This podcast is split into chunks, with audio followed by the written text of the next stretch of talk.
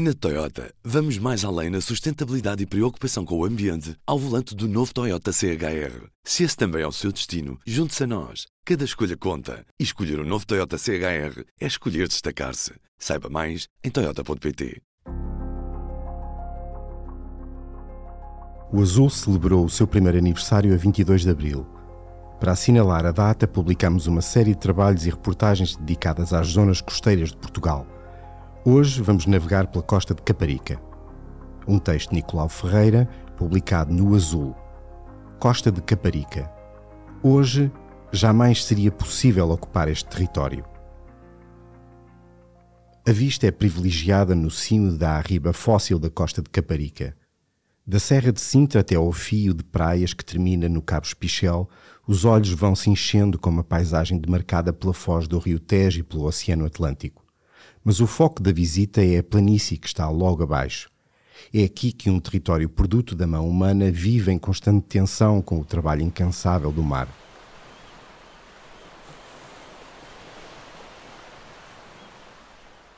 Aquilo que estamos a ver é toda a planície litoral da costa de Caparica, apresenta José Carlos Ferreira, investigador e professor da Faculdade de Ciências e Tecnologia da Universidade Nova de Lisboa, que trouxe o público àquele ponto alto na zona norte da Arriba, a cerca de 80 metros de altitude, tal como costuma fazer com os seus alunos. Da esquerda para a direita é possível identificar o centro da costa de Caparica, os bairros de Santo António e São João que ficam a norte, uma região verde atrás da praia de São João, que já fica próxima do bairro da Cova do Vapor, e, um pouco mais para dentro, o bairro do Segundo Torrão, pegado ao rio. A trafaria não se consegue vislumbrar, escondida pela geografia. Esta é uma planície costeira baixa. Quando está maré cheia, temos pontos nesta área que estão abaixo do nível do mar, explica o investigador do MARE, Centro de Ciências do Mar e do Ambiente, que se dedica ao estudo dos sistemas costeiros, principalmente na região da costa de Caparica, e ao ordenamento e gestão desses sistemas. A costa é um dos exemplos do país de uma região que está em luta contra a erosão costeira, recorda José Carlos Ferreira. Estamos a falar de uma paisagem em que, se o homem não tivesse intervindo, o mar já estaria aqui próximo da riba.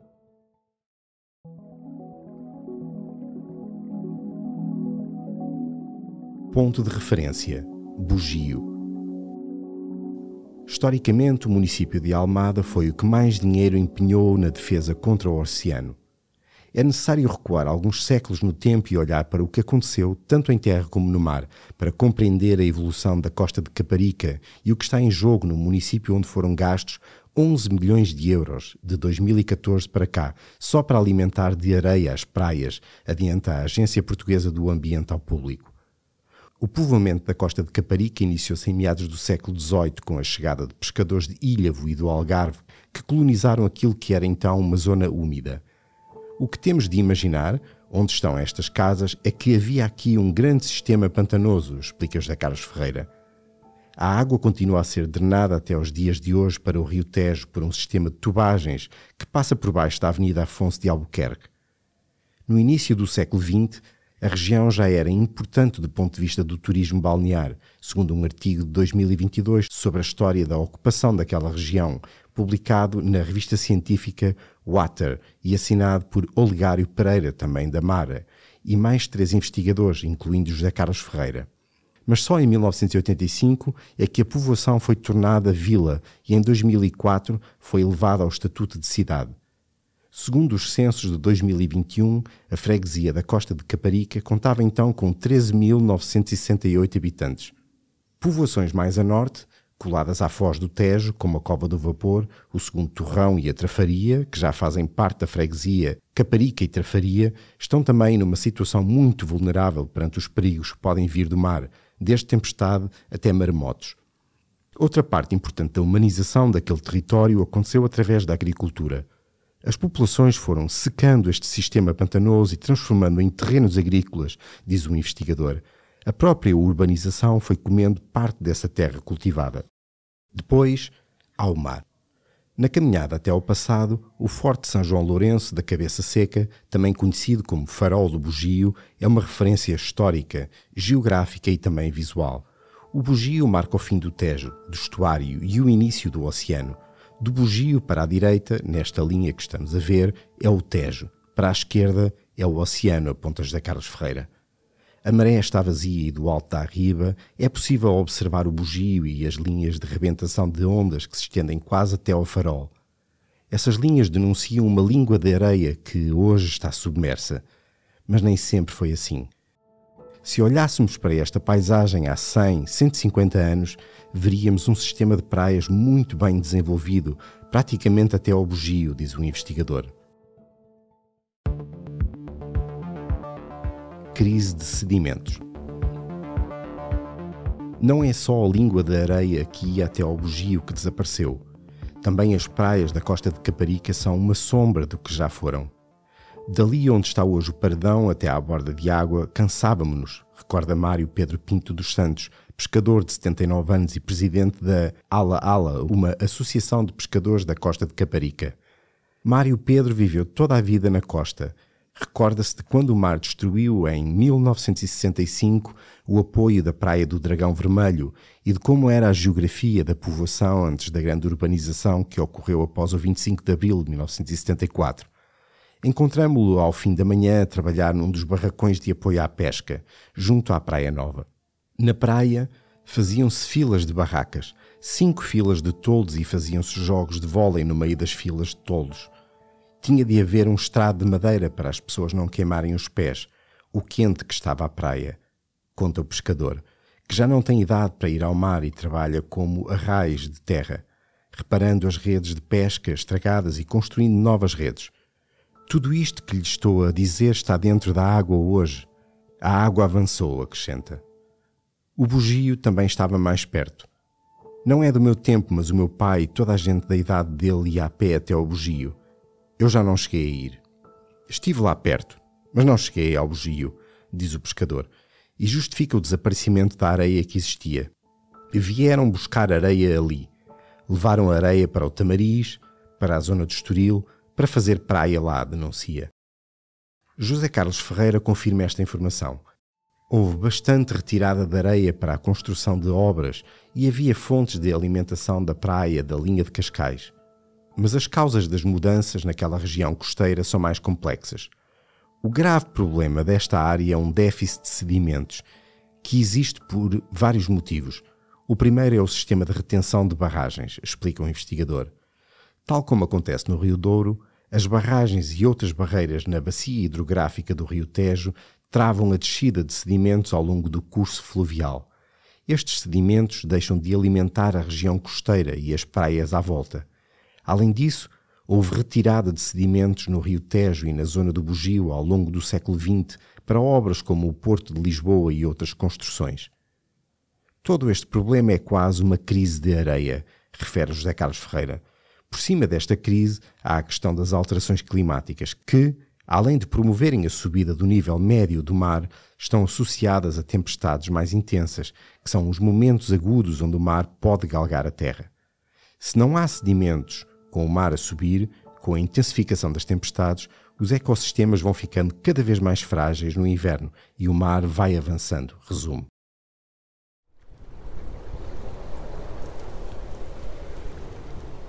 A próxima tempestade. A porção da linha costeira entre a Praia da Saúde e a Praia de São João é a que está mais vulnerável. É aqui que a falta de sedimentos provoca o maior desequilíbrio. Neste momento, a tendência natural seria o recuo daquela porção da linha costeira em direção à riba fóssil. Mas a mão humana vai lutando contra essa tendência com reposições de areia, com os esporões, construções de pedras ao longo daquelas praias que entram dentro do mar, perpendiculares à costa, e com o pardão construído entre as praias e a cidade. O pardão, junto à praia do CDS, é uma muralha que não deixa ver a praia. Quem sobe as escadas e caminha por cima dele verifique que a zona de terra está numa cota baixa. Estamos numa situação em que a maré está a encher e é fácil perceber que este parque de estacionamento está abaixo do nível que a maré vai encher, aponta José Carlos Ferreira para o parque de estacionamento que fica entre o Pardão e o posto territorial da Costa de Caparica da Guarda Nacional Republicana.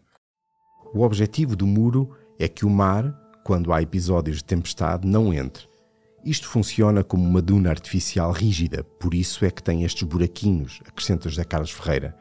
Os buraquinhos, situados no topo do paredão, permitem que, se houver galgamento da água, ela saia por aí.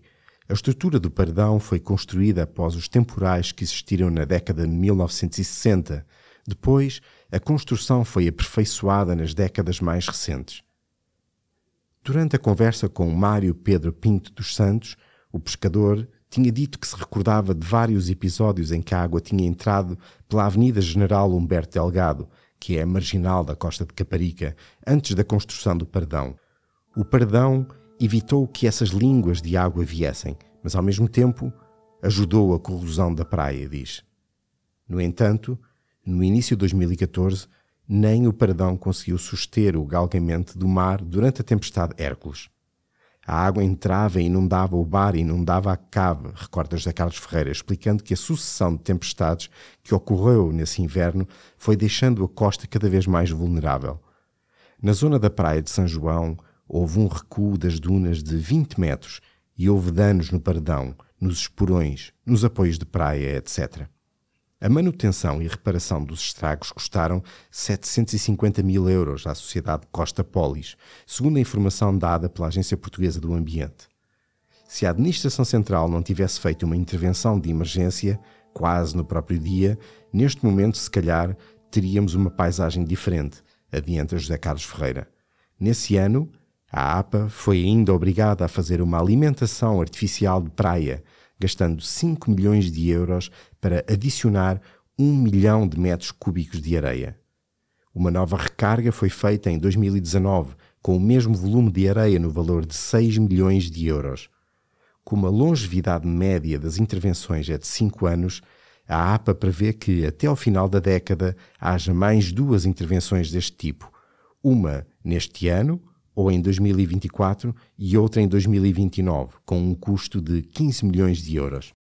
A alimentação artificial de praias providencia maior proteção contra os fenómenos de galgamento oceânico e minimização dos efeitos erosivos causados por temporais sobre a linha da costa, justifica a agência. Além disso, faz aumentar o potencial recreativo e balnear das praias e ajuda a proteger as infraestruturas terrestres, adianta a Agência Portuguesa do Ambiente. Mas a necessidade de gestão não vai ficar por aqui e a próxima tempestade irá chegar mais cedo ou mais tarde, avisa José Carlos Ferreira. Sempre que artificializamos os processos, quer dizer que nos comprometemos com eles. Temos que os manter, avisa. Esta é uma preocupação que o investigador tem no horizonte e que se torna mais preocupante com a evolução das alterações climáticas. Até 2150, o nível médio do mar pode subir entre os 63 cm e os 1,32 metros na região costeira de Cascais, de acordo com os vários cenários do painel intergovernamental para as alterações climáticas. Os cenários que eram ditos como alarmistas do IPCC e dos cientistas, de alarmistas não têm nada. Neste momento, são considerados conservadores, alerta o investigador. O que fazer? Grande parte do sucesso de não termos problemas, quer perda de vidas humanas, quer também de bens materiais, é através do planeamento. A retirada de uma cidade? José Carlos Ferreira recorda que a paisagem que existe naquela planície é a perfeita interação entre o homem e o mar. Por isso, para se manter a paisagem como está, terá que haver um esforço contra a transformação que o aumento do nível do mar e a desaparição dos sedimentos encerram. Essa manutenção exige um custo e é aqui que falta fazer a discussão. A manutenção desta paisagem tem a ver com o investimento que cada comunidade quer fazer neste território, refere o investigador, acrescentando que isso terá de ser discutido entre a administração local, o Estado e os próprios habitantes. Quem transforma o dia a dia do território são as pessoas, para eles transformarem de forma adequada, têm que estar envolvidos e perceberem a situação. Também Francisco Ferreira, presidente da Zero, defende uma discussão sobre o futuro daquela região. Essa discussão ninguém quer fazer porque é muito mais confortável eu ir satisfazendo os utentes da praia e a Câmara Municipal, promovendo a colocação de areias de X em X anos, mas que custam milhões de euros, refere numa conversa por telefone ao público. A Zero quer um plano de pormenor de adaptação climática para aquela zona. Isso, para nós, é imprescindível. Neste momento, o Departamento de Ciências de Engenharia do Ambiente da Universidade Nova de Lisboa e o MARE estão a trabalhar com a Câmara Municipal de Almada num apoio de uma estratégia de desenvolvimento sustentável para a zona costeira, adiantou José Carlos Ferreira. O público tentou falar com a Câmara sobre este plano, mas não conseguiu. Uma das respostas dadas às tempestades de 2014 foi o restauro das dunas da Praia de São João, onde houve a colocação de estacaria para fomentar a formação de dunas, a plantação de vegetação dunar para assegurar a sua estabilização e a construção de passadiços sobrelevados que evitam a pisa das dunas. Esta estratégia poderá ser mais ampla. Dever-se-ia pensar numa renaturalização da zona que conseguisse ser suficientemente resiliente para aguentar as tempestades, defende Francisco Ferreira mas que pode implicar deixar de haver uma utilização balnear como se tem neste momento. Uma estratégia de longo prazo que tanto José Carlos Ferreira como Francisco Ferreira defendem é a possibilidade de se ir retirando parte das estruturas da cidade que estão mais vulneráveis ao mar. Não estamos a falar de retirar a cidade, estamos a falar de retirar atividades que possam pôr pessoas e bens em risco, esclarece José Carlos Ferreira, referindo-se a habitações e algum comércio que estão na linha da frente do mar. Podemos manter atividades como os apoios de praia, os bares, estacionamentos que, se existir algum problema, não põem em causa a vida humana. Entretanto, no Paradão, junto à praia, o dia soalheiro atraiu o movimento de uma cidade que se vê num diálogo ininterrupto com a areia das suas praias e com o mar. Será que este é um cotidiano a prazo? Será que aquela é uma paisagem condenada? A paisagem não está condenada, ela está em mudança e nós temos que acompanhar as mudanças frisou José Carlos Ferreira quando ainda estávamos no topo da riba, a olhar para uma planície que, na sua complexidade histórica, social e ambiental, está confrontada com um problema que não vai desaparecer. Nos dias de hoje, jamais seria possível ocupar este território, sublinha o investigador. Íamos pôr-nos numa situação vulnerável face aos perigos existentes. Nos dias de hoje, era impensável drenar este território. Era impensável destruir as dunas para fazer terrenos agrícolas. Nos dias de hoje, esta cidade não existiria. Costa de Caparica. Hoje, jamais seria possível ocupar este território. Um texto de Nicolau Ferreira, publicado no Azul, lido por Sérgio Gomes e editado por Ana Zayara Coelho.